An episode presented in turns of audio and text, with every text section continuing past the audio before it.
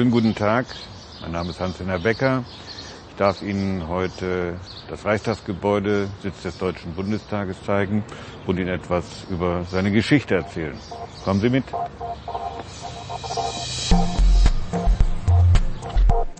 Wir befinden uns jetzt im Reichstagsgebäude am Eingang zum Plenarsaal.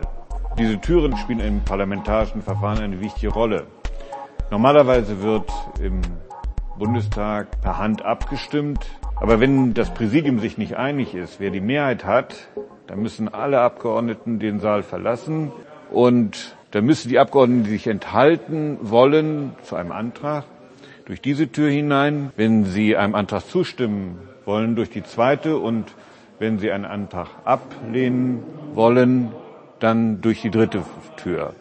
Dieses Verfahren nennt man etwas überraschenderweise Hammelsprung. Selbstverständlich haben Sie die Möglichkeit, den Plenardebatten zu folgen. Hier sehen Sie die Besuchertribünen, können sich anmelden und dann den Debatten folgen. Sie haben sogar ein Recht darauf, weil im Grundgesetz steht, dass alle Sitzungen dieses Parlaments öffentlich sein sollen. Als im Jahr 1995 90 das Haus entkernt wurde und nach den Plänen von Norman Foster umgestaltet wurden, fand man diese Inschriften. Und es stellte sich heraus, dass es die Inschriften von Soldaten der Roten Armee waren im Jahr 1945, als sie in dieses Haus kamen. Sind manchmal nur Namen, Daten, aber auch Gedanken, die die Soldaten hatten, als sie in dieses Haus kamen. Wir stehen hier vor der Kunstinstallation von Hans Hake. Sie heißt Der Bevölkerung. Hintergrund war und seine Idee, dass jeder Abgeordnete, jede Abgeordnete aus ihrem, seinem Wahlkreis eine Handvoll Erde mitbringt und hier verstreut. Und natürlich ist in jeder Handvoll Erde ein paar Samen.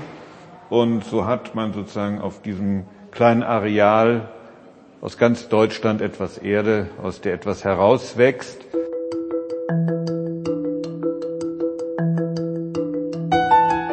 Wir befinden uns jetzt in der Lobby, einem Raum direkt gegenüber dem Plenarsaal. In dieser Lobby wurde auch ein Mahnmal, ein Gedenkort für diejenigen Abgeordneten errichtet, die seinerzeit von den Nationalsozialisten interniert, verfolgt oder umgebracht worden sind.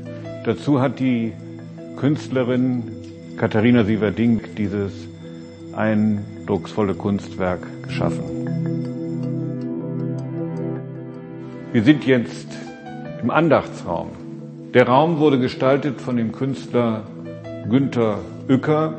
Der Kunst wurde im Deutschen Bundestag ein besonderer Raum gegeben. Hier stellen weltbekannte Künstler wie Holzer, Sieverding, Beuys, Baselitz und Richter aus. Ein Who's Who der deutschen Kunst. Und das Reichstagsgebäude selber war ja einmal Teil einer Kunstinstallation.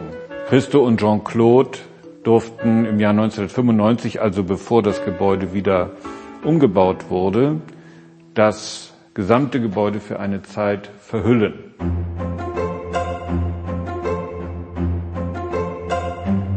Ja, hier im Paul-Löber-Haus befinden sich die Büros von rund 300 Abgeordneten und natürlich die Ausschusssekretariate.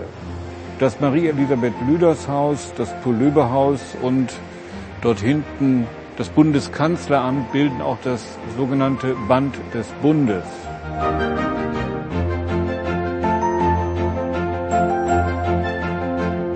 Der Deutsche Bundestag bietet seinen Besucherinnen und Besuchern ein vielfältiges Angebot, so selbstverständlich auch für Menschen mit einem Handicap. Es gibt einen Audioguide in einfacher Sprache und es gibt dieses Tastmodell für Menschen mit einer Sehbehinderung bzw. blinde Menschen, die sich dann eine Vorstellung des Hauses machen können.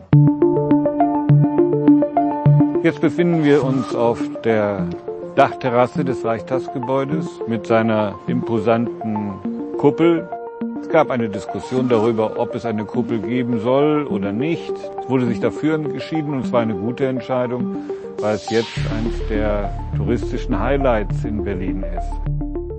In der Kuppel selber finden Sie auch eine Ausstellung zu der Geschichte des Hauses. Ich hoffe, Sie sind neugierig geworden. Es gibt Führungen in unterschiedlichen Sprachen. Es gibt Führungen für Menschen mit Handicap. Es gibt Führungen für unterschiedliche Altersgruppen. Es gibt spezielle Kindertage und Audioguides in verschiedenen Sprachen. Melden Sie sich an auf www.bundestag.de. Wir freuen uns auf Ihren Besuch.